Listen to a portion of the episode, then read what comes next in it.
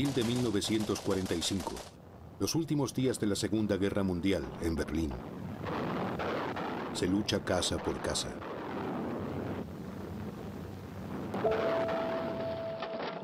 Es ahora cuando el mundo se da cuenta de que es una guerra de proporciones desconocidas.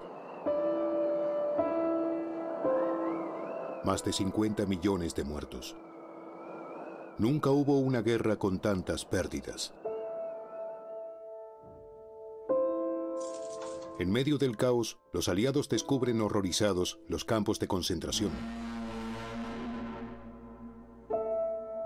La conmoción es tan grande que los estadounidenses obligan a los alemanes a observar el horror con sus propios ojos.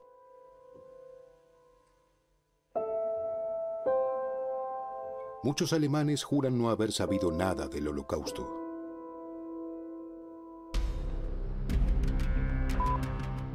En los juicios de Nuremberg, algunos jefes nazis se suman a esa ignorancia colectiva cuando se los enfrenta a la evidencia.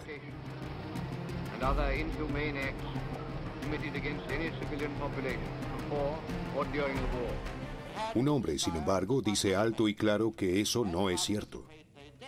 El fiscal británico Frederick Elwin Jones explica que existía algo así como un guion para esa terrible pesadilla. Los nazis no ocultaban sus intenciones. Mi lucha, la obra del retorcido cerebro del Führer, era accesible a todos.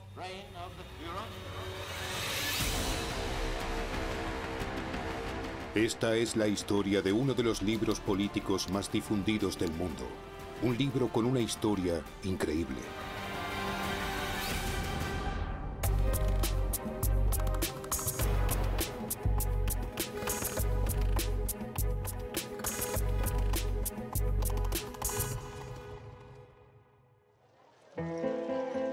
Comienza en noviembre de 1918. Acabada la Primera Guerra Mundial, los soldados alemanes regresan a casa. Entre esos millones de hombres hay uno que no acepta la derrota, Adolf Hitler. Es un simple cabo a punto de ser desmovilizado. Al finalizar la Primera Guerra Mundial, Hitler es un completo desconocido. Nació en 1889 y en ese momento, a sus 30 años, tiene ante sí un futuro poco prometedor. Hitler siente, evidentemente, que su riesgo es volver a la vida que tenía antes de la guerra. La vida de un don nadie. Hitler no tiene profesión, ni dinero, ni familia. Así que se apega a lo que aún le queda, el ejército. Allí llama la atención del capitán Karl Maya.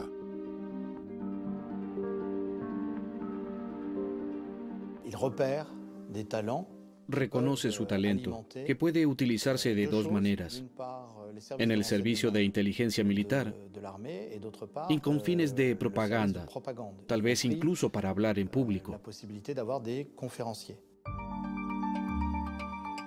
Karl Maya usa a Hitler como informante.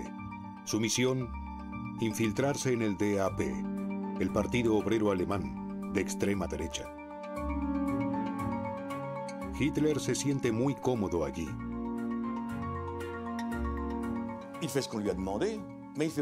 Hace lo que se le pide, pero entonces va más allá. En cierto momento, él mismo toma la palabra. Es un momento clave, porque descubre algo que desconocía. Su talento como orador. En las cervecerías de Múnich, Hitler se abrió camino hasta llegar a ser líder del NSDAP, Partido Nacional Socialista Obrero Alemán. Varias veces a la semana pronuncia monólogos que duran dos horas.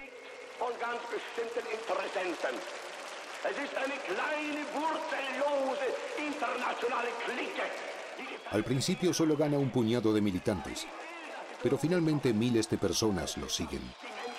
A principios de los años 20, Hitler es un hábil agitador. Durante mucho tiempo no alberga aspiraciones de escribir, hasta que ocurre algo. ¿Qué pasó? La marcha de Roma de Mussolini, Hitler quiere seguir su ejemplo. En noviembre de 1923, Hitler imita a Mussolini. Tiene 34 años y lidera un partido político emergente. A su lado, uno de los héroes nacionalistas de la Gran Guerra, el general Ludendorff. En Múnich deciden que es el momento oportuno para tomar el poder. Hitler y su cuerpo de seguridad interrumpen un mitin con miembros del gobierno bávaro en una cervecería. Hitler irrumpe en la reunión, se sube a una silla y dispara al techo con un revólver. Todo parece un poco ridículo. Él llega, dispara, da un discurso. La caricatura de Hitler que hizo Charlie Chaplin no existía aún, pero se lo pueden imaginar así. Y amenaza a todos los que no quieren unirse a él. La operación fracasa. Los golpistas son reducidos por la policía bávara. Mueren 16 participantes en la asonada. Hitler se escapa, pero es arrestado dos días después. Fortaleza de Landsberg, a 60 kilómetros de Múnich. Cuando Hitler llega aquí está en su punto más bajo.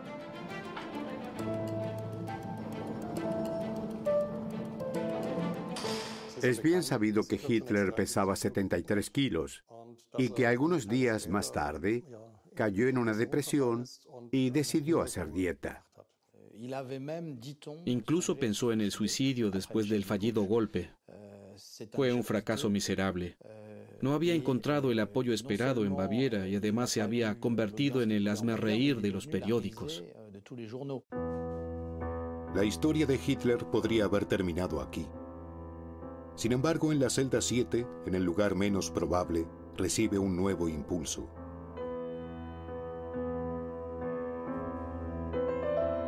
Sabe que posiblemente será condenado a muerte. Así que comienza a escribir por primera vez en su vida. 60 páginas, su defensa para el inminente juicio. También surge la idea de escribir sobre sus experiencias, sus enemigos y hacer una especie de ajuste de cuentas con sus oponentes políticos.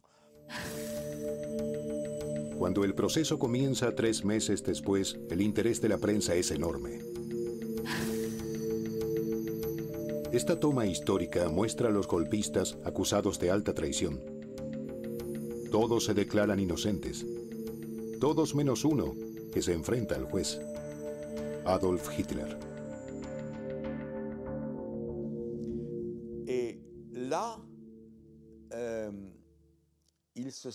El proceso le sirve de plataforma. Hitler tenía carisma y muchos de sus contemporáneos lo percibían. Y eso es lo fatal de este personaje, que era capaz de usar esa influencia tan personal para que lo escucharan embelesados y se creyeran lo que él fantaseaba. Ludendorff es absuelto. Las sentencias de los demás son benévolas. Hitler también sale como ganador del proceso. La posible pena de muerte se queda en cinco años de prisión, de los cuales solo cumplirá nueve meses, y disfrutando de un trato especial. En su celda se le permite leer periódicos y toma té en tazas de porcelana. Tiene una gran vista al paisaje. Usa su propia ropa y puede conversar con sus compañeros de prisión. Hace nuevas amistades y mantiene viejas relaciones con compañeros golpistas como Rudolf Hess, quien más tarde se convertirá en una de las figuras centrales del Tercer Reich. En la sala común podían moverse libremente durante el día, conversar. Yo diría, lo he definido como un piso compartido de hombres que vivían allí. En su prisión de cuatro estrellas, Hitler es tratado como un astro. Desde el proceso es una celebridad. Recibe muchas visitas y regalos. Dulces, flores y cartas de aliento de seguidores que, como esta, comienzan con Querido Führer.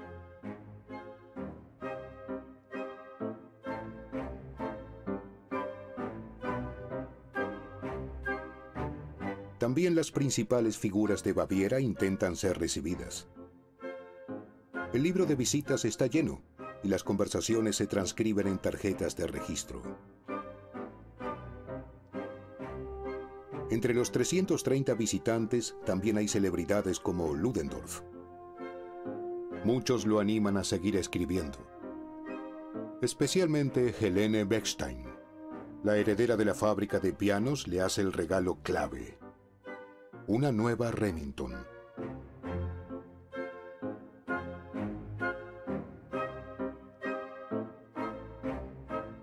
Ella lo visitó con bastante frecuencia durante ese tiempo y es muy probable que le haya regalado esa máquina muy costosa en aquel momento. No era habitual poseer una máquina de escribir así en esos días. Hitler tiene tiempo. Su partido debe ser reconstruido y él necesita dinero para pagar a sus abogados. Y así decide escribir un libro. Existe el mito de que Hitler, un orador que nunca había escrito sus textos, habría dictado el libro a Emile Maurice y Rudolf Hess. Hoy en día, sin embargo, los historiadores coinciden en que eso no es cierto, y Hitler sí escribió él mismo el texto durante su prisión.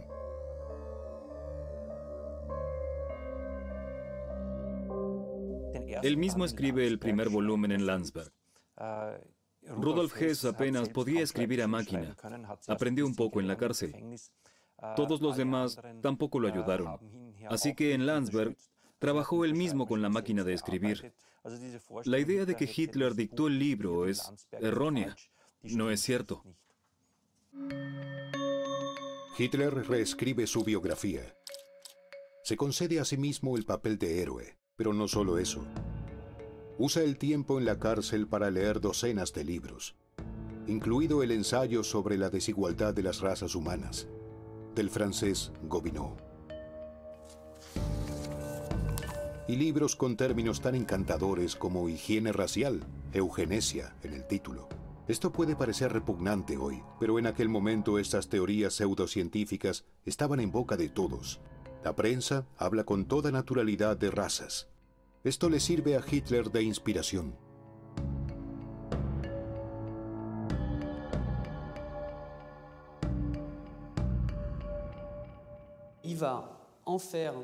Mezcla estas teorías y prepara una sopa difícil de digerir. Logra darle a esos libros e ideas sobre las razas una coherencia espantosa y opresiva. Los meses pasan. Hitler perfecciona su terrible teoría de la lucha racial. En la cima de su delirante pirámide están los arios, es decir, los alemanes en permanente defensa de su pureza racial. Su mayor enemigo, los judíos, considerados parásitos.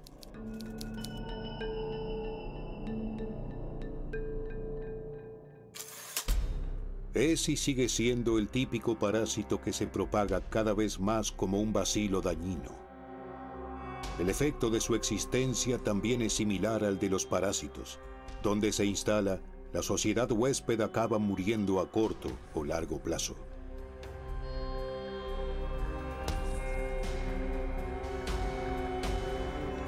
Judíos es uno de los términos más frecuentes en mi lucha. 373 veces, en promedio, cada dos páginas. Hitler está obsesionado con ellos. Cree que son responsables de todos los fracasos alemanes, incluida la derrota de 1918.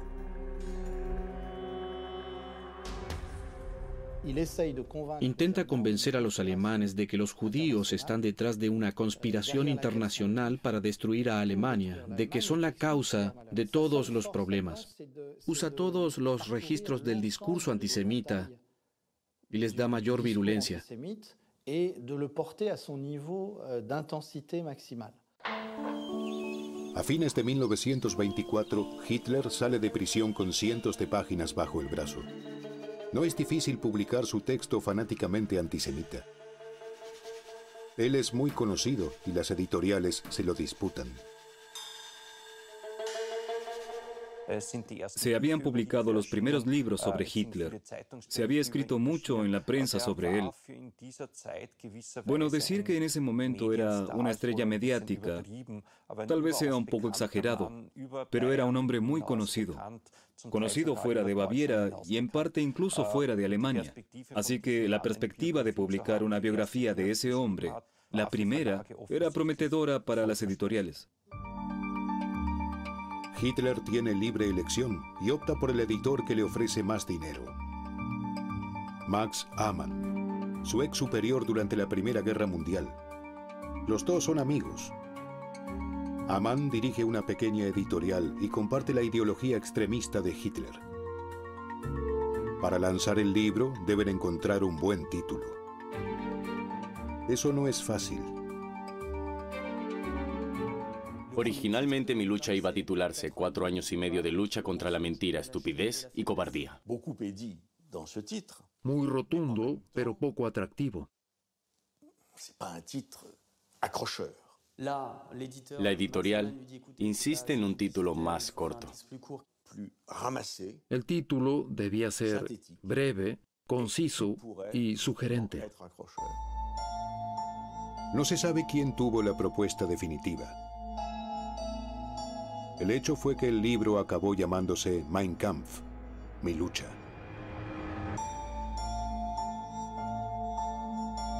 Para la publicación se hace mucha publicidad en la prensa nacionalista. Este periódico califica el libro en diciembre de 1925 como el mejor regalo de Navidad. Sorprendentemente el libro no es un éxito de ventas. Los seguidores nazis compran algunas miles de copias pero el texto no tiene tanto éxito como se esperaba. Peor aún, algunos periódicos lo critican duramente. Hitler escribe el Neuer Deutscher Zeitung. Es un agitador que ya no entiende el mundo. Su teoría es el resultado de ideas erróneas que se repiten obstinadamente. La verdad es que mi lucha es en gran parte ilegible. Sus contemporáneos consideraron el libro como un cajón desastre, un revoltijo de ideas, una especie de erupción descontrolada. Las expectativas del público eran otras. Tenían que ver con el golpe. Esperaban revelaciones sensacionales sobre el golpe de Estado, que Hitler contara cosas desconocidas. Es decir, la expectativa de que el libro incluyera una bomba política era muy grande. Y mi lucha no era nada de eso. Pero Hitler no se da por aludido. En 1928 incluso escribe otra obra completamente desconocida, llamada El libro secreto.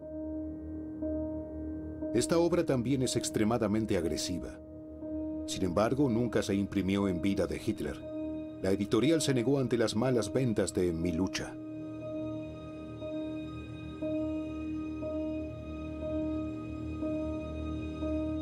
Mi lucha podría haber seguido siendo una pequeña obra desconocida.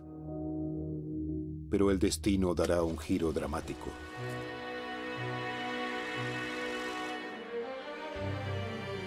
«1930 la crisis económica estadounidense golpea a la aún debilitada Alemania con toda severidad. El número de desempleados aumenta a 4 millones en cuatro años. En las elecciones, los radicales atraen a muchos votantes. El partido nazi pasa del 3% en 1928 al 18% en 1930. Las cifras de mi lucha se disparan. Solo en 1930 se venden 54.000 ejemplares. Se quiere saber lo que piensa y planea Hitler, ese hombre que ahora pertenece al sistema político de Alemania. El libro mejora la imagen de Hitler en su camino hacia el poder. Hace creíble a Hitler. Ya no se le considera un mero agitador político, un orador, sino también un escritor. Y eso es importante en Alemania, un país que da un trato especial a doctores y catedráticos.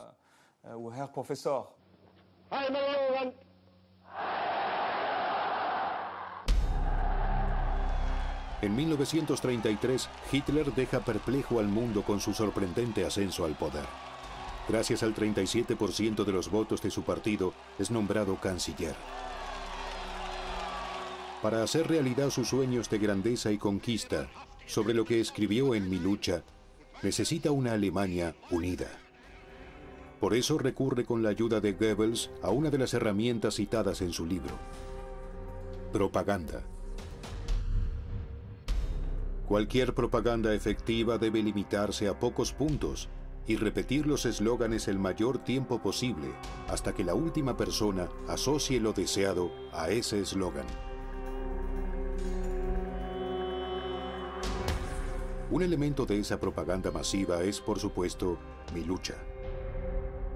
El Estado recomienda muy pronto a sus funcionarios que adquieran el libro.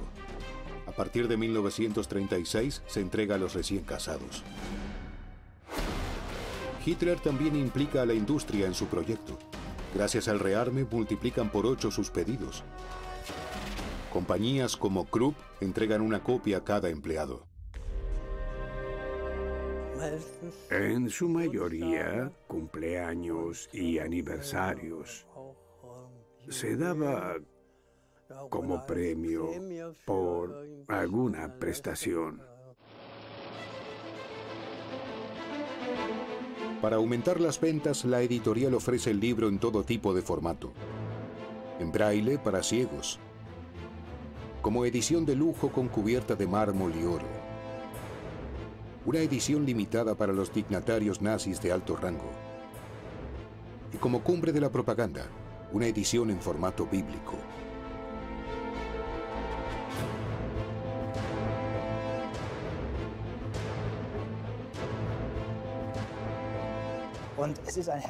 Era un símbolo de poder para los nacionalsocialistas.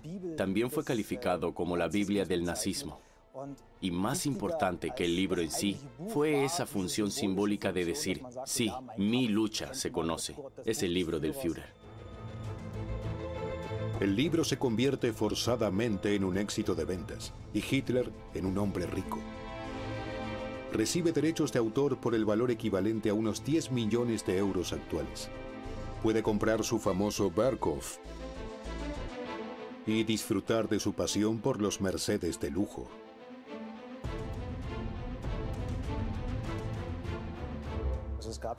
Bueno, hubo un total de 12 millones y medio de ejemplares en alemán, es decir, ejemplares que se imprimieron hasta 1944, y Hitler obtuvo aproximadamente un Reichmark por cada copia. Es decir, que obtuvo al menos 12 millones de marcos solo con ese libro.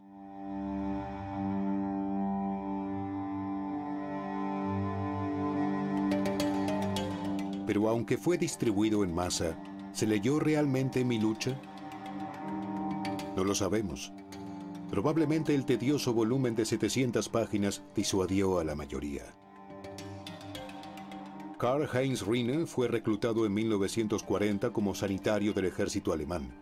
En la familia había una copia que recibió el padre de su empleador, pero no le gustó el regalo. El libro fue a parar a la estantería y permaneció allí hasta 1945. Sí, dijo que le echó un vistazo, que era una pura declaración de guerra y que no leía tonterías. Como muchos otros alemanes, en ese momento, Karl y su padre subestimaron a Hitler. A Hitler eh, no se lo tomaba en serio. Y si escribe algo así, será algún disparate. Por lo tanto, no se lo tomaba en serio. Se bromeaba al respecto, pero tal vez habría que haberle tomado más en serio. En otras familias, el libro era la encarnación de los mayores temores. Lutz Rakow recuerda exactamente cuándo escuchó hablar de mi lucha por primera vez. Vivía con su familia en el este de Berlín, a orillas del río Spree. En 1938, Lutz tiene solo seis años de edad. Su padre Otto es arquitecto. Una noche invita a sus amigos a casa para hablar sobre el libro de Hitler. Me senté debajo de la mesa porque sentía curiosidad por lo que sucedía allí por la noche. Se suponía que estaba en la cama y escuché una y otra vez que mi padre decía, lean el libro. Y ese lean el libro no se refería a la Biblia ni a ninguna otra obra, sino que evidentemente se refería a mi lucha. No sabe si los amigos siguieron el consejo de su padre. Sin embargo, una cosa es segura. Su padre fue uno de los pocos alemanes que entendieron los desastres que presagiaba el manual nazi. Sí, porque opinaba que allí estaba todo lo que harían los nazis. Porque en aquel momento, y puedo recordarlo como niño, Hitler solo repetía paz, paz, paz, mientras que en realidad estaba preparando la guerra con todas sus fuerzas. Los preparativos bélicos deben desarrollarse en secreto.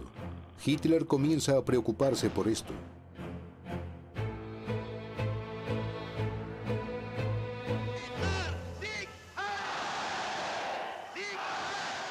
Teme que el libro traicione sus planes, ya que algunos pasajes hablan efectivamente de futuras conquistas. Debemos mantener nuestros objetivos de política exterior, es decir, asegurar al pueblo alemán la tierra y el suelo a los que tiene derecho.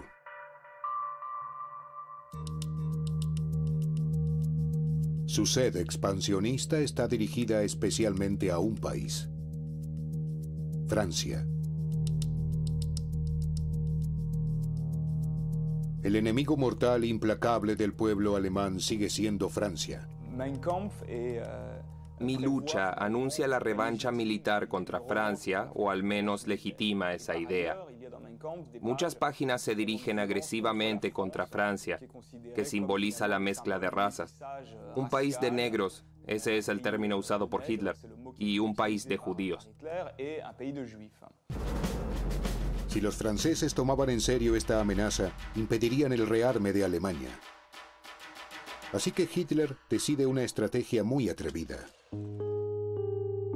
En noviembre de 1933 recibe en Berlín al periodista francés Fernand de Brinon, quien aboga por un acercamiento con Alemania. Habla alemán y sin duda ha leído los pasajes pertinentes de Mein Kampf. Hitler le concede una primicia la primera entrevista a un medio francés como canciller. Cuando de Brinon le pregunta sobre los pasajes antifranceses de su libro, Hitler aplica un antiguo truco. Le miente descaradamente.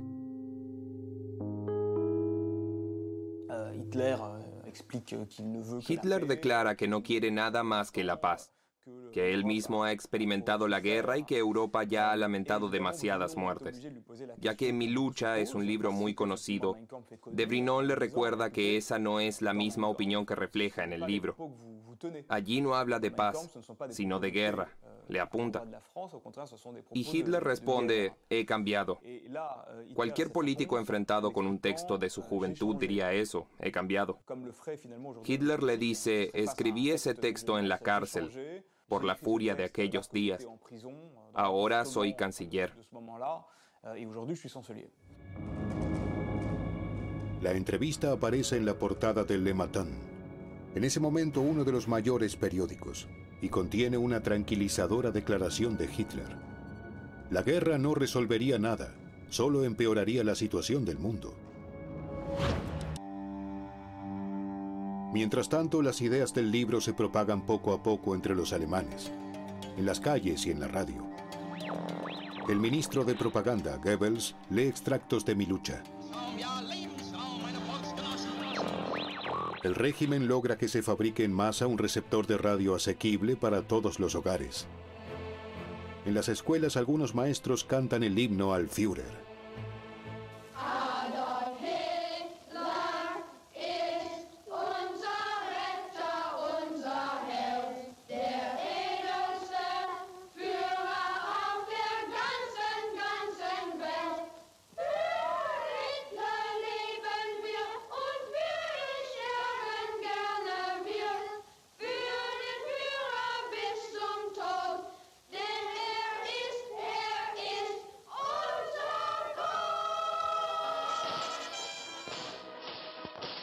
Hitler pone en práctica lo que está escrito en su libro.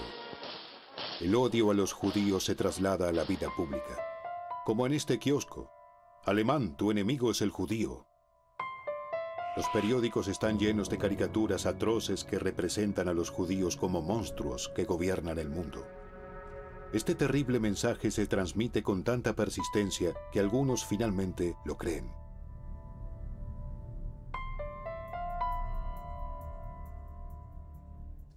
Recuerdo que un día mi hermano regresó llorando de la escuela y mi madre le preguntó por qué estaba tan triste.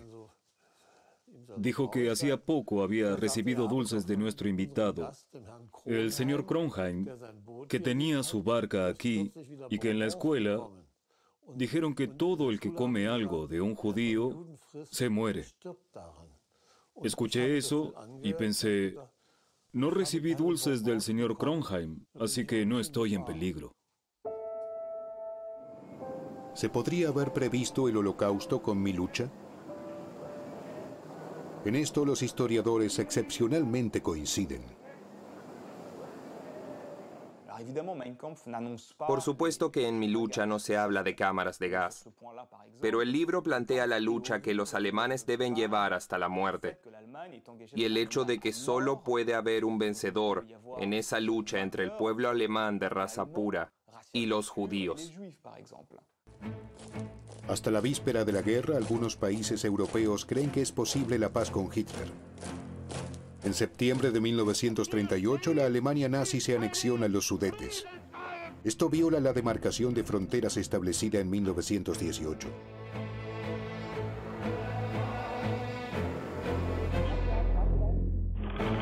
Europa está al borde de la guerra. Todo se decide en Múnich. El primer ministro británico, Neville Chamberlain, y el ministro francés de Defensa, Edouard Daladier, son convocados allí de urgencia.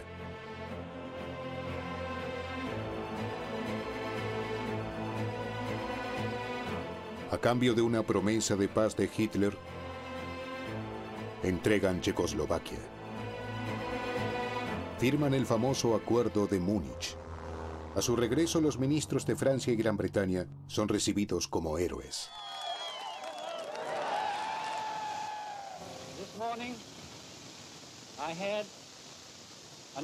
Esta mañana he tenido otra negociación con el canciller alemán Hitler. Aquí está el documento que lleva su firma y la mía.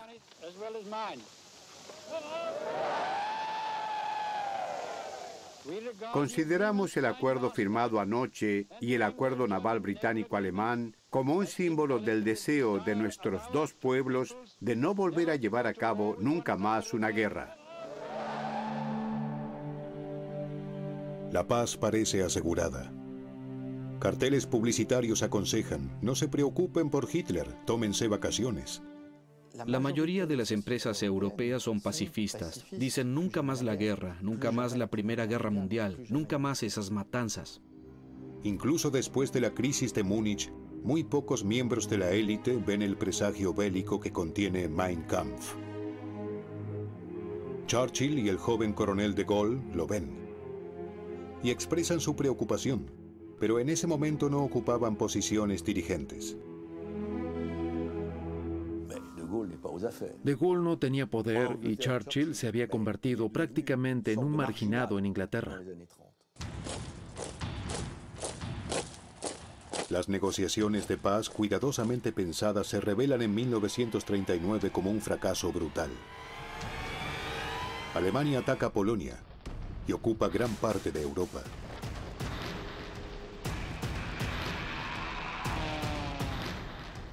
El ejército alemán desfila en París. Hitler celebra. El mundo entero tiembla ante la idea de caer bajo el dominio nazi. Ahora las élites cambian su opinión acerca de mi lucha.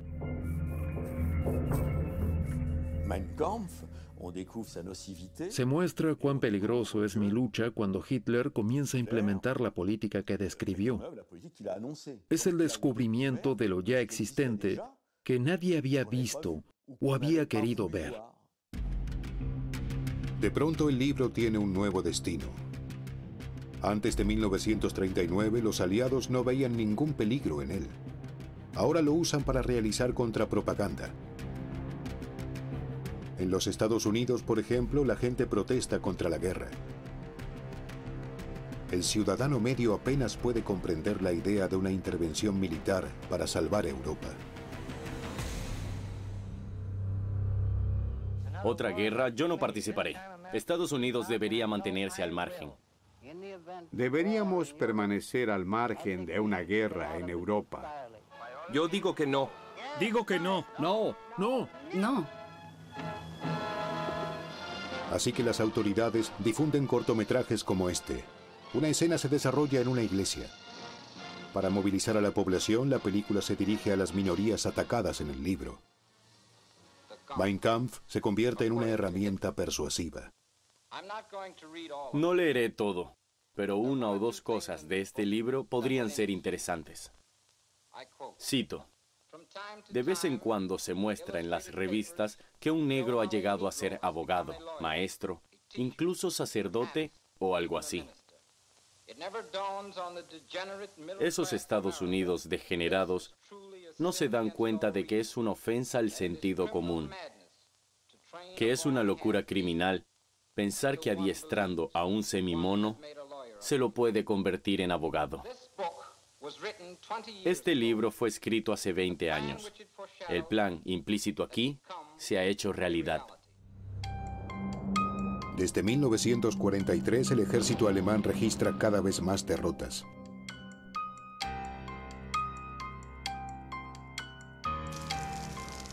Después de la guerra, el libro emblemático del régimen se convierte en una posesión molesta. Para no ser tomados por nazis, los alemanes se deshacen de él. Nunca antes había visto tantos ejemplares de Mein Kampf como el 23 de abril de 1945, cuando vi flotar un montón aquí en el río Spree, que pasa por delante de nuestro terreno. Bueno, era veneno.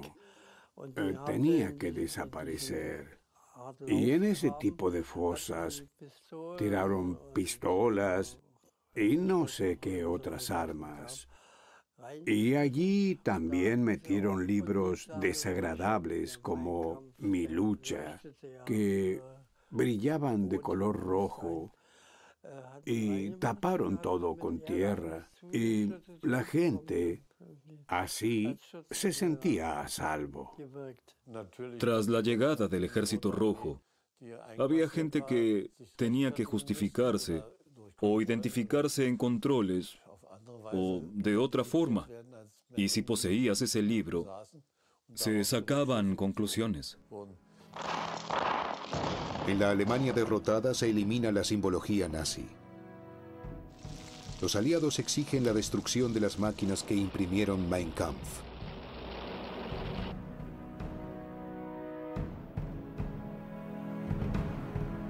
En Alemania está estrictamente prohibido reeditar el libro.